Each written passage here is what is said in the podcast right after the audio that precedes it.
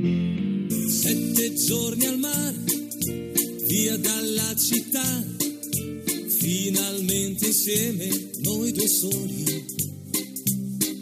Sveglia accanto a te, poi dopo il caffè, passeggiate mano nella mano.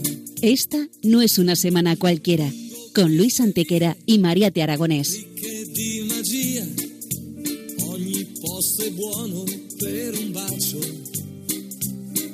Hola a todos, bienvenidos una vez más al programa Esta no es una semana cualquiera en Radio María, con un servidor de ustedes Luis Antequera. y Mariate Aragonés.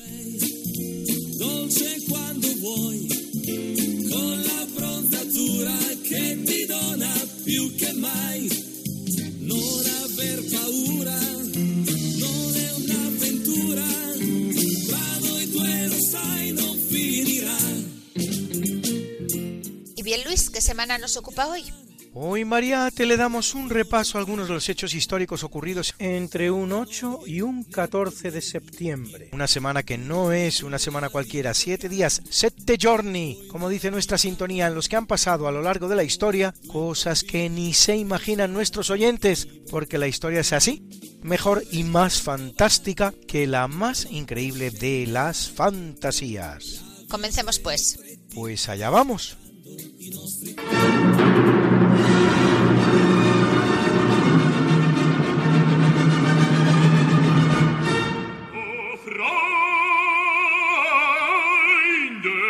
Nicht diese Töne,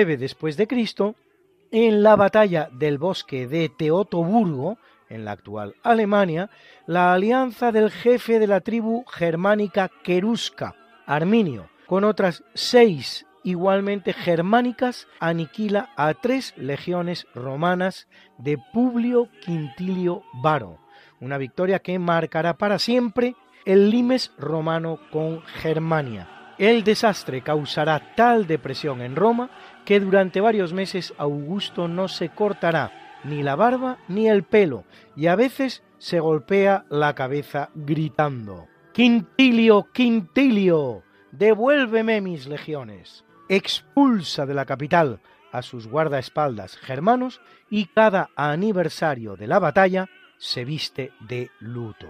Nunca más una legión romana volverá a llevar el número 17, 18 o 19 que habían sido las víctimas de la emboscada.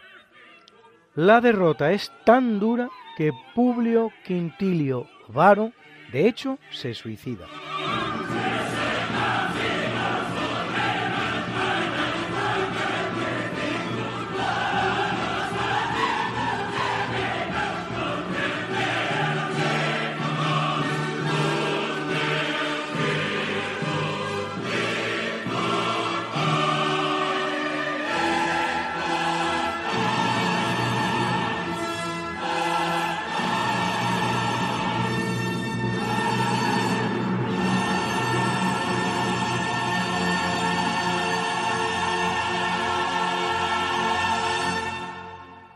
Y si antes has hablado de una tremenda derrota romana, Luis, ahora te cuento yo una de sus grandes victorias, porque en el año 70 el ejército romano del luego emperador Tito pone fin a la resistencia de la ciudad de Jerusalén. El templo, probablemente el edificio más magnífico existente entonces en todo el imperio, el Coliseo no existía todavía, obra por cierto de Herodes el Grande, el rey judío reinante cuando nace Jesús, es destruido hasta los cimientos. Cuenta el historiador judío Flavio Josefo que Tito había dado instrucciones de no destruirlo, pero que un soldado introduce en él a través de una ventana una tea encendida y arde por completo. El retrato del saqueo lo pueden ustedes contemplar en el maravilloso arco de Tito que aún existe en Roma, con una réplica de lo que era la menorá, o el candelabro judío de siete brazos, y la mesa del pan de la proposición.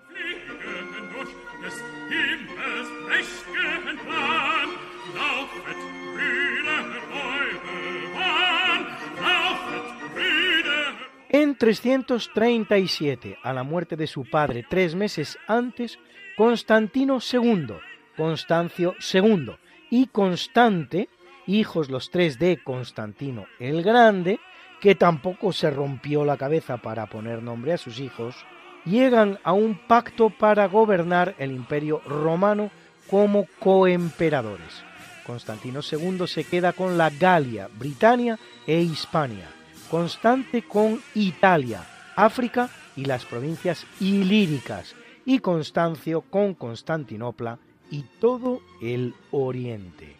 A partir de 350 y después de varias luchas fratricidas, queda Constancio como único emperador.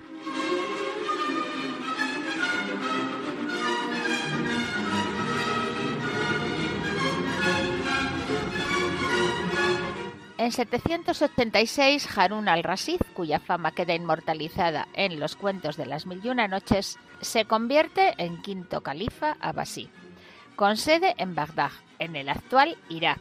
El califato abasí o abásida, que sustituye al califato meya, que tenía su capital en Damasco. Lo funda en 750 Abul Abbas, descendiente de Abbas, tío de Mahoma, vigésimo califa y primero de los abásidas.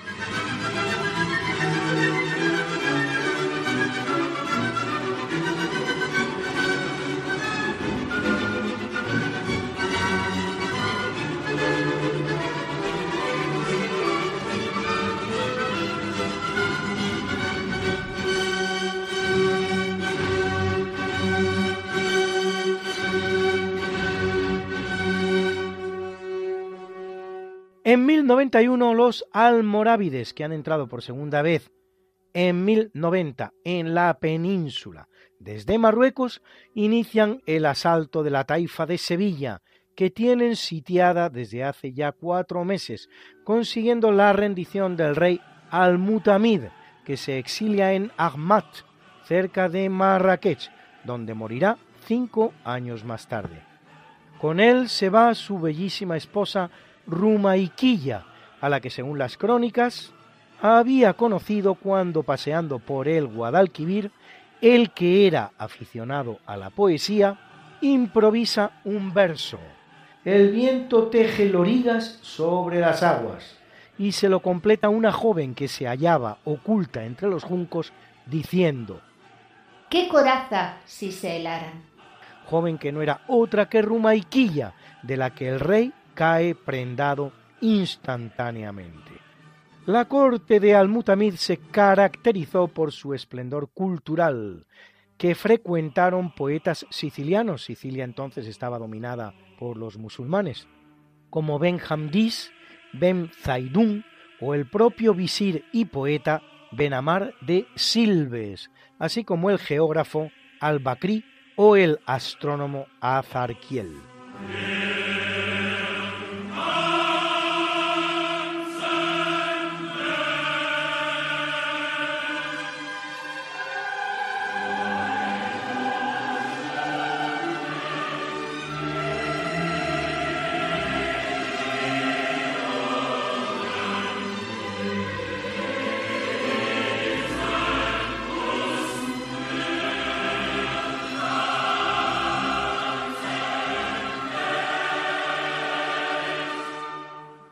En 1226, para agradecer las victorias militares obtenidas por el rey Luis VII de Francia frente a los herejes cátaros o albigenses, y aunque ya se practicaban formas similares desde mucho antes, nace formalmente la llamada adoración eucarística, una oración que se realiza frente al Santísimo Sacramento cuando éste es expuesto para ello, llamada perpetua cuando se produce las 24 horas del día.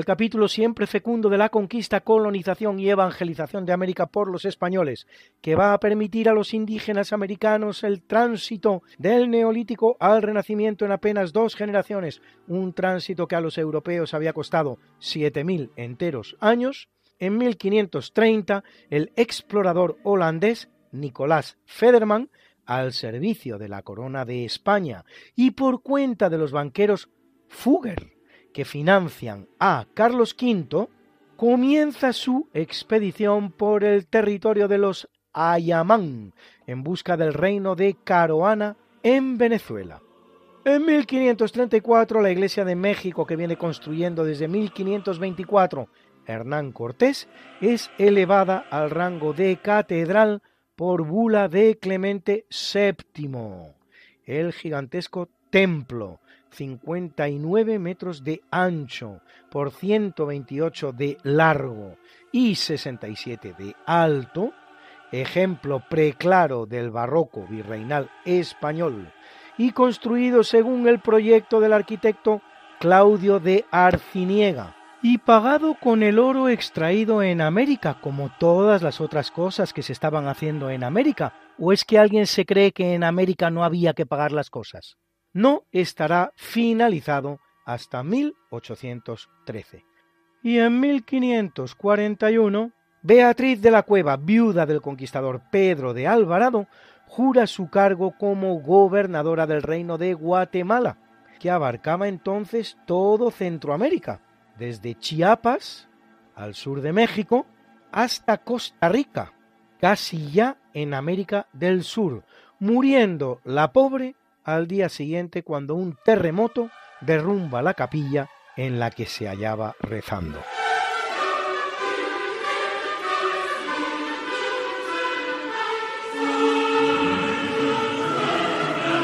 Y tal día como hoy, señores, hace 500 años estaba llegando a Sevilla la nao Victoria después de haber tocado dos días antes en Sanlúcar de Barrameda, completando así la mayor gesta que haya conocido la humanidad en toda la historia, la mayor gesta que haya conocido la humanidad en toda la historia, mayor incluso que el propio descubrimiento de América, que la batalla de Cajamarca en que con 168 hombres Francisco Pizarro conquista el imperio peruano, el cruce de los Alpes por Aníbal o por César, o la llegada de Alejandro Magno a la India y por supuesto la llegada del hombre a la luna. La vuelta al mundo, completada por 18 titanes, con un Hércules al mando por nombre Juan Sebastián Elcano, después de haber cerrado en tres años y un mes la completa circunferencia terrestre. Suena en honor de todos ellos el himno de la Escuela Naval Española.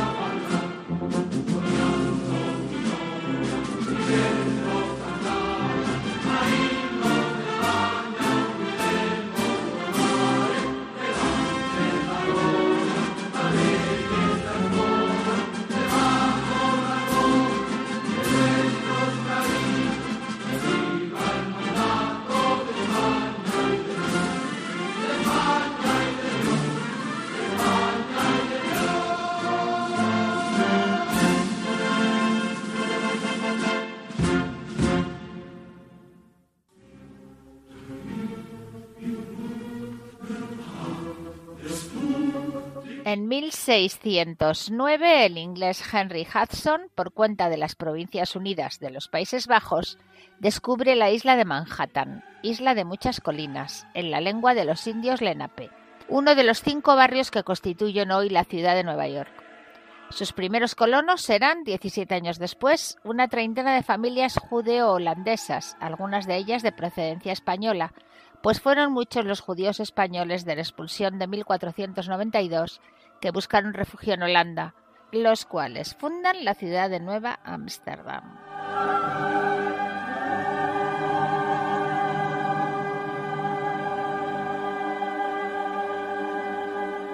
Así es, Mariate, y fíjate qué curioso porque en la misma semana, pero de 55 años más tarde, en 1664, una flota inglesa constituida de cuatro barcos al mando de Richard Nichols obliga a capitular al último director general, que tal era la titulación, Peter Stuyvesant, de la colonia holandesa de Nueva Holanda, en la costa este de los Estados Unidos, y conquista las colonias de Nueva Ámsterdam, Nueva Jersey y Delaware. El rey inglés, Carlos II, cede la isla de Manhattan a su hermano, el duque Jacobo de York, que cambia el nombre de Nueva Ámsterdam por el suyo propio, quedando así llamada para siempre Nueva York.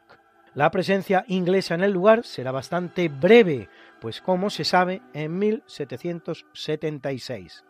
Solo 112 años después, las trece colonias de las cuales Nueva York una de ellas, declaran la independencia respecto del Reino Unido.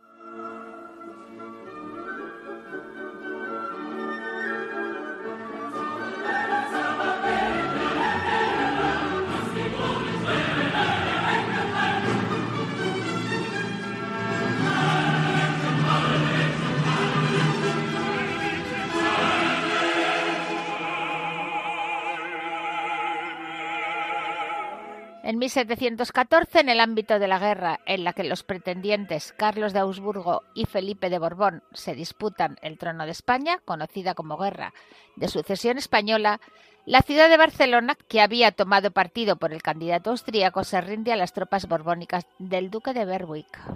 En el bando, que emiten los líderes de la resistencia barcelonesa, Rafael Casanova y Antonio Villarroel se contienen palabras tan emotivas como las siguientes. Se confía que como verdaderos hijos de la patria y amantes de la libertad, acudirán todos los barceloneses a los lugares señalados a fin de derramar gloriosamente su sangre y su vida por su rey, por su honor, por la patria y por la libertad de toda España.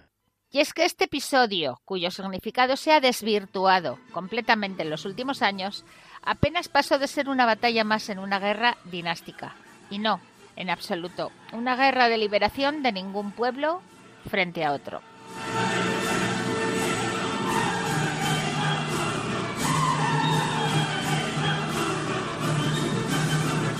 En 1776 el llamado Segundo Congreso Continental, convocado por los rebeldes de las Trece Colonias contra la corona inglesa, después de haber realizado la Declaración de Independencia de los Estados Unidos el 4 de julio del mismo año, autoriza el nombre United States, Estados Unidos, en sustitución del nombre que había venido utilizándose hasta el momento de Colonias Unidas. La declaración rezaba así, que en todas las comisiones continentales donde hasta ahora se han usado los términos Colonias Unidas, el nombre sea alterado en el futuro por Estados Unidos. Como se ve, sin el añadido de América. En el primer borrador de los llamados artículos de la Confederación del 8 de julio del mismo año, ya se había usado la expresión United States con el añadido of America, de América, pero esos artículos no serán oficialmente ratificados hasta marzo de 1781. Hoy el nombre oficial del país es United States of America, es decir, Estados Unidos de América, lo que explica que el gentilicio del país en inglés sea efectivamente American, americano, como si nadie, salvo los estadounidenses, fuera americano.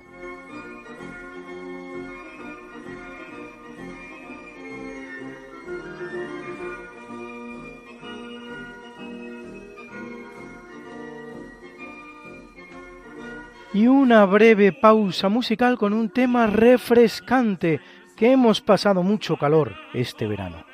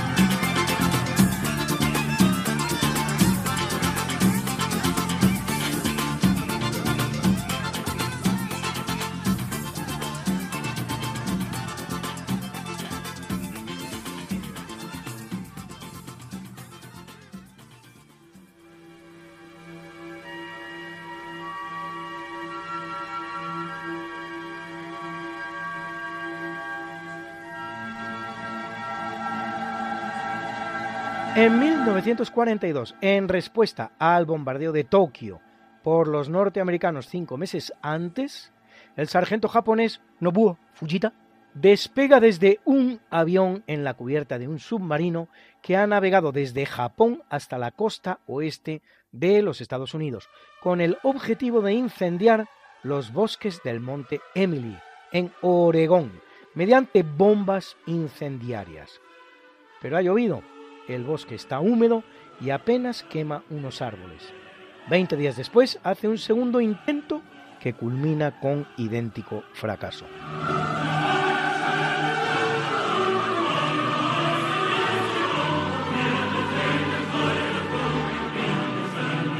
En 1987, el cuadro de Vincent van Gogh, Los girasoles, es subastado a un precio récord, 320 millones de francos. Hoy ese listón está sobradamente superado por varias obras, ostentando actualmente la marca la pintura Salvator Mundi de Leonardo da Vinci, que alcanza los 450 millones de dólares.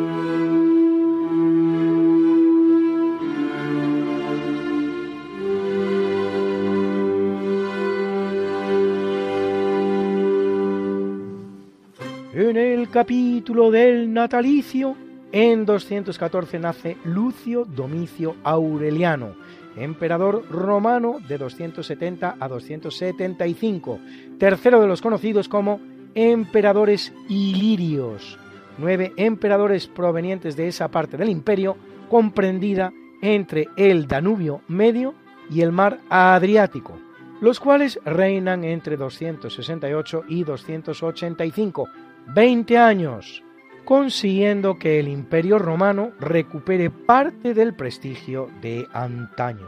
Son Claudio II el Gótico, Quintilo, el Aureliano, que glosamos ahora, Tácito, Floriano, Probo, Caro, Numeriano y Carino.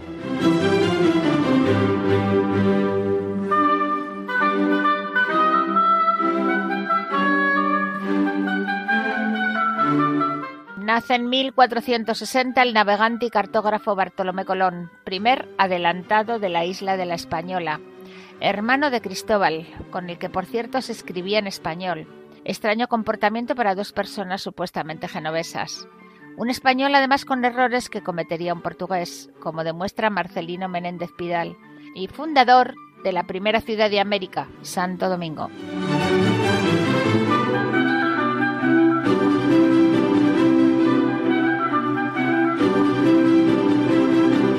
La luz en el año 1618 el compositor, organista, arpista, violinista y monje español Juan Cererols, a medio camino entre el Renacimiento y el Barroco, autor de misas y villancicos, de los que una buena parte se pierden durante la invasión francesa de 1808. Su precioso Requiem acompaña hoy nuestro obituario.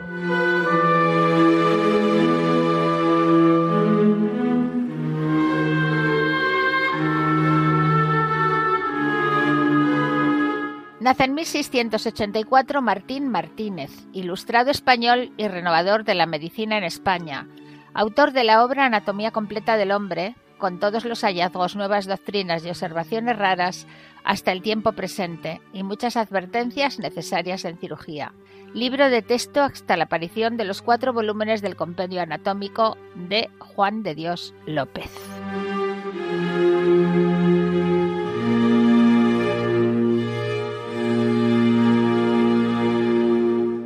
la luz en el año 1774 Salomón Maya Rothschild, hijo mayor del banquero judío Maya Amschel Rothschild, fundador de la importantísima dinastía de banqueros, así llamada por el escudo rojo de Roth rojo y Schild escudo de sus negocios, el cual Salomón abre la sucursal bancaria de la familia en Viena, desde la que otorga un crédito de 900.000 florines a los Habsburgo austríacos y al príncipe Metternich. La sucursal vienesa de los Rothschild permanecerá abierta hasta que en 1938 Adolf Hitler se anexione Austria. Salomón será además un importantísimo coleccionista de obras de arte.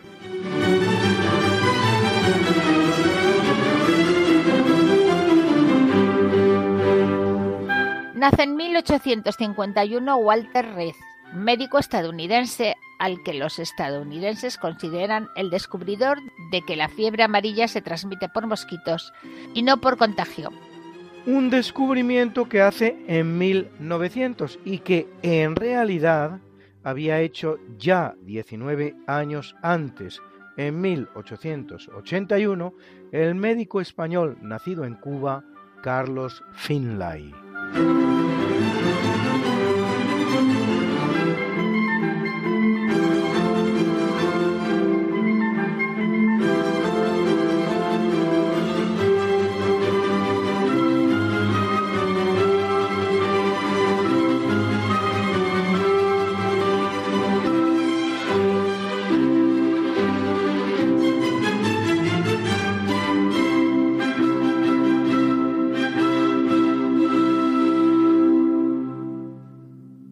Nace en 1911 Richard Bach, oficial nazi con el rango de SS Sturmbannführer, que cabe traducir como comandante, jefe del campo de concentración de Auschwitz desde mayo de 1944 hasta enero de 1945, que tras la guerra mundial consigue ocultarse en una nueva personalidad, la de Carl Egon Neumann, en lo que por cierto escondía una clave, pues Neumann no significa otra cosa que hombre nuevo, y trabajar como guardia forestal cerca de Hamburgo. En 1960 su fotografía aparece publicada en la prensa y, reconocido por sus compañeros, es arrestado, muriendo en 1963, pero no ejecutado, sino de un infarto.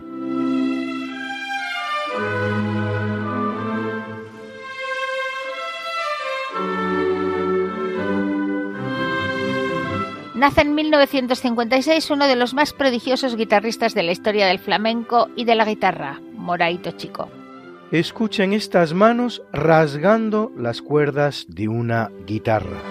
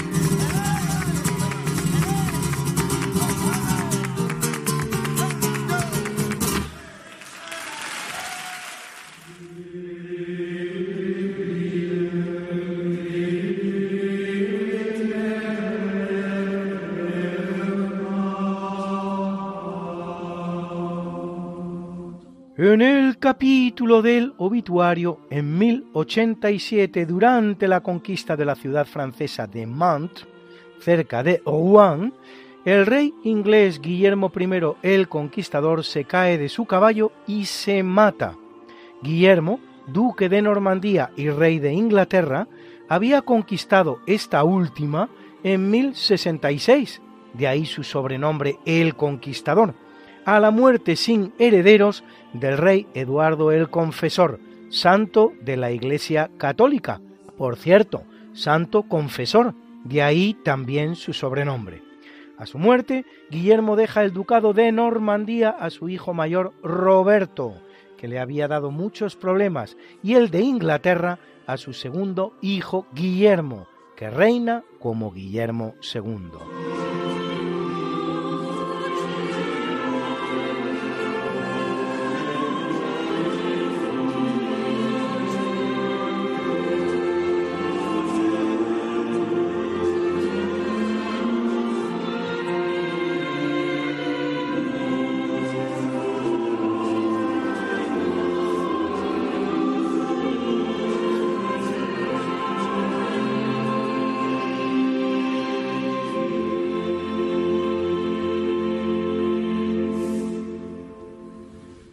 En 1438 en la preciosa ciudad portuguesa de Tomar el rey Eduardo I, durante cuyo reinado de cinco años, comenzado en 1433, Portugal explora África y el Atlántico Sur, apoyando a su hermano Enrique el Navegante, el cual fundará la Escuela de Navegación de Sagres, y a Gil Eanes, que en 1434 dobla por primera vez el cabo Bojador a la altura del Sáhara español desde 1884 hasta 1975 y escritor de tratados como O Leal Manual de Gobierno anterior en un siglo al Manual de los Manuales, El Príncipe de Niccolo Maquiavelo.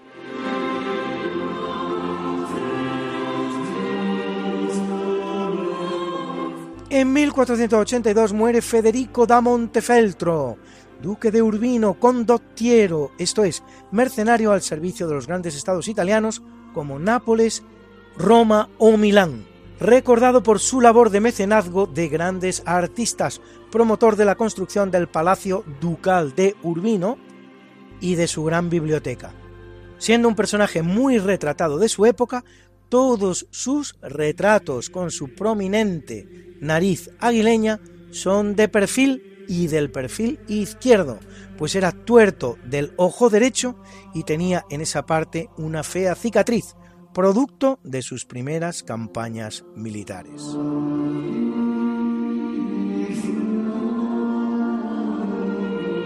Muere en 1645 en la preciosa ciudad manchega de Villanueva de los Infantes Francisco de Quevedo y Villegas, escritor español de siglo de oro, uno de los más destacados de la literatura española de todos los tiempos representante del conceptismo barroco, autor de obras como Historia de la vida del Buscón llamado Don Pablos, sus sueños y discursos y algunos de los mejores sonetos en español.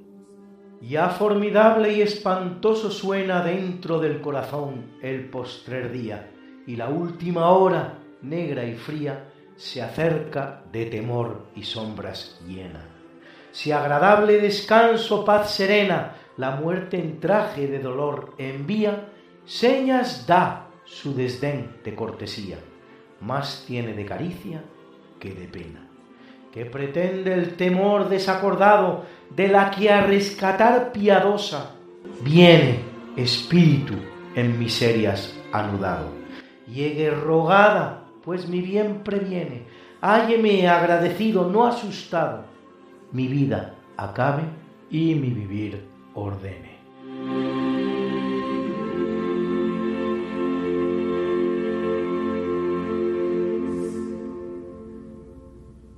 Muere en 1808 en Santa Fe de Bogotá José Celestino Mutis, sacerdote y botánico español, uno de los grandes científicos de su época.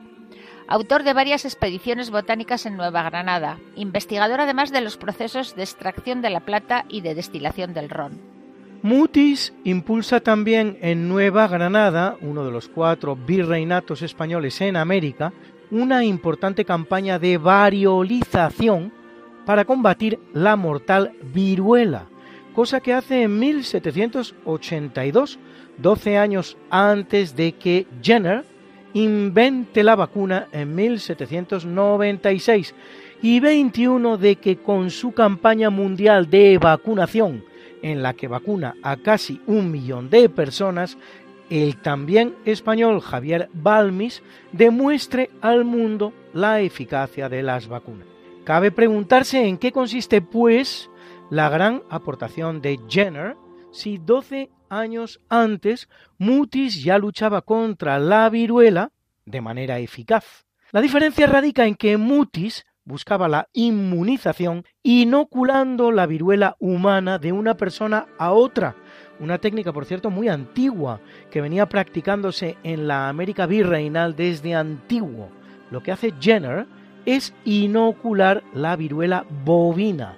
Ojo, la bovina, no la humana, que a pesar de inmunizar igual, es más inocua para el ser humano. Lo grande es que la clave se la había dado una simple campesina inglesa, cuyo nombre ni siquiera recuerda la historia, y a la que probablemente habría que otorgarle el verdadero crédito o parte de él del fabuloso descubrimiento, cuando al visitar a Jenner por unos granos que le habían salido en la piel, le dijo como de pasada, sé que no es viruela, pues ya tuve la viruela bovina.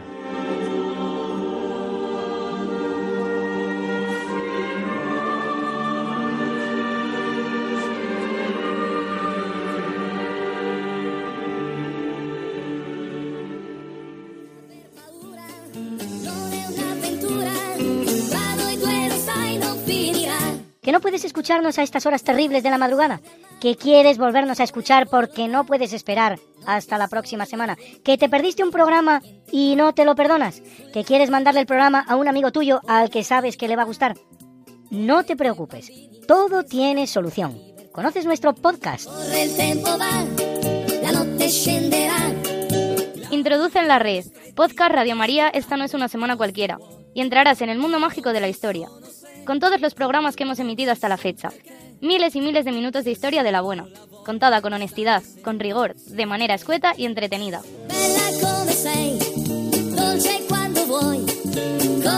Ya sabes, el podcast de Esta no es una semana cualquiera.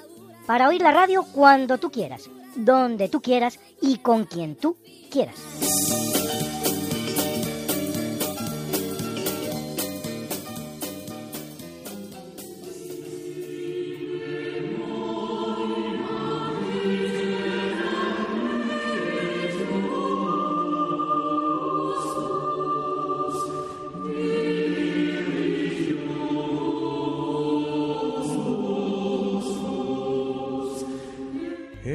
1898, mientras pasea a orillas del lago Le Mans en Ginebra, muere apuñalada a los 61 años de edad Isabel de Wittelsbach, más conocida por el diminutivo Sisi, emperatriz de Austria y reina de Hungría, esposa del emperador Francisco José, asesinada por el anarquista italiano Luigi Lucchini, que en realidad lo que había planeado era un atentado contra Henri d'Orléans, pretendiente al trono francés.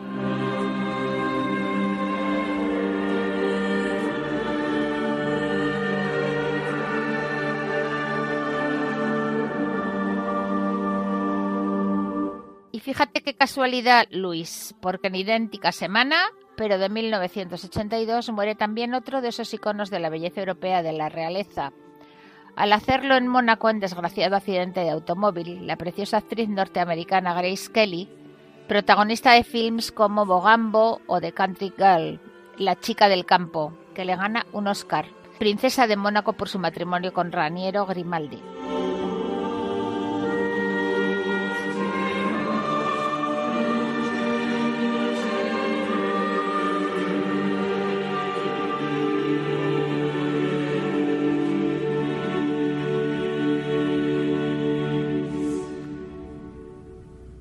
Hoy que estamos celebrando la llegada de los titanes al puerto de Sevilla después de haber completado la primera vuelta al mundo de la historia, Alberto Hernández nos trae un personaje de lo más idóneo, el fraile Martín de Rada, una de esas figuras gigantescas de la España de los siglos de oro.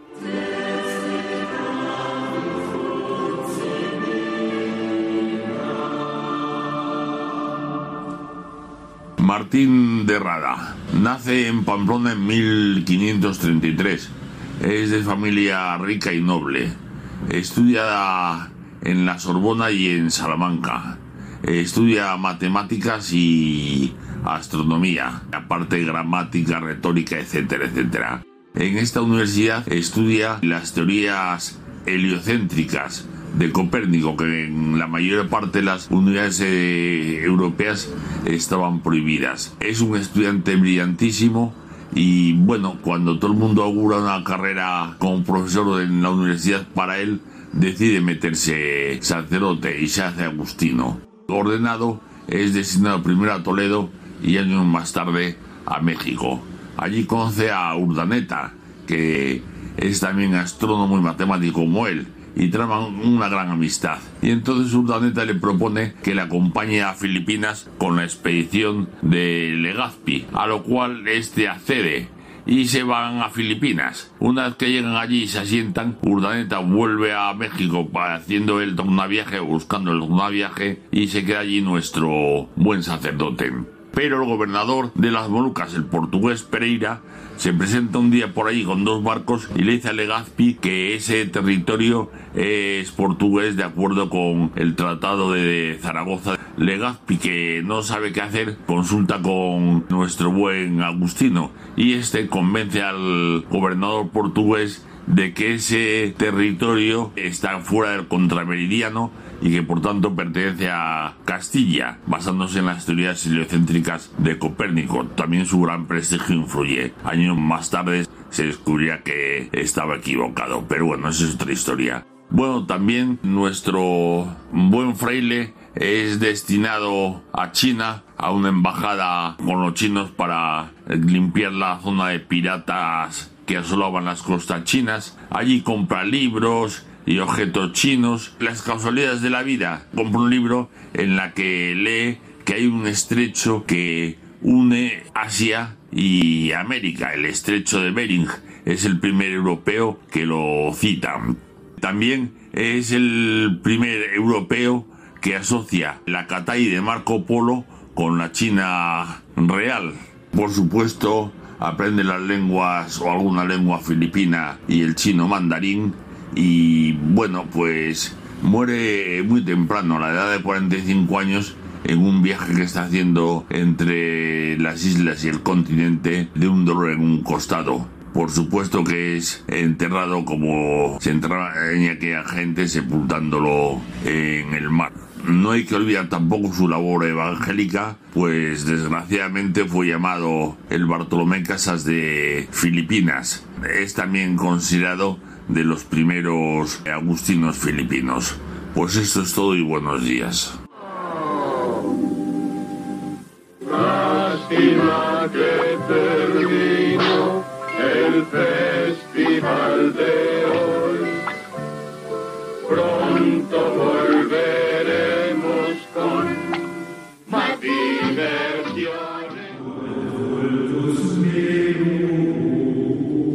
Y sí, una vez más ha ocurrido, estamos en las postrimerías de esta no es una semana cualquiera. Mariate, Alberto y yo esperamos que hayan pasado un feliz ratito con nuestro programa y que les haya servido para aprender algo de historia como aprendemos nosotros haciéndolo, por descontado. Y en la hora de la despedida no nos queda sino presentar la mucha buena y variada música que nos ha acompañado hoy como siempre. Y en el tercio de eventos la Oda a la Alegría de la novena Sinfonía Ode an die Freude, su cuarto movimiento de Ludwig van Beethoven, interpretada por la Berlina Filarmónica que dirigía Herbert von Karajan. En el tercio del natalicio, la Sinfonía número 6 del compositor español, asturiano por más señas, Ramón de Garay, que interpretaba la Orquesta de Córdoba que dirigía José Luis Temes.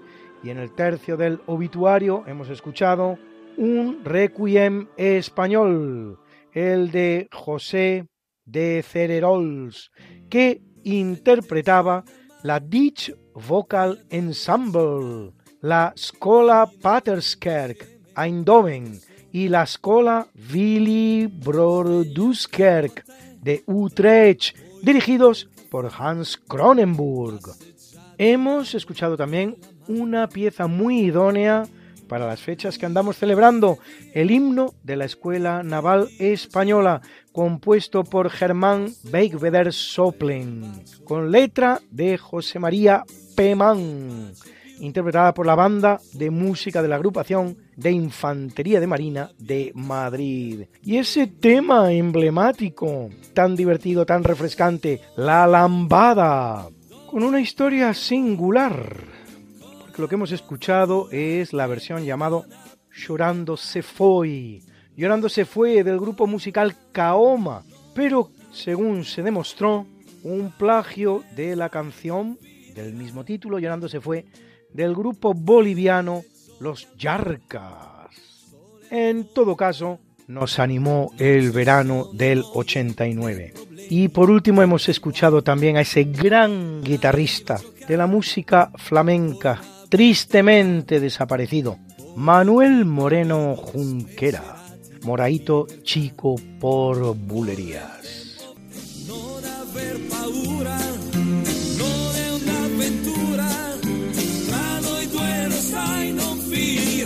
Esta no es una semana cualquiera, a que teníamos razón. La historia, ¿cómo es? Y no como nos gustaría que fuera. Hasta el próximo programa. Se despiden de ti. Mariate Aragonés. Y Luis Antequera. Pero yo te veo muy pronto en el programa de Javier Ángel Ramírez Diálogos con la Ciencia, el jueves a las 12 de la noche, o lo que es lo mismo, el viernes a las 0 horas, con nuevos episodios de nuestra apasionante historia. No te lo pierdas. Les hemos ofrecido en Radio María esta no es una semana cualquiera, con Luis Antequera y María Te Aragonés.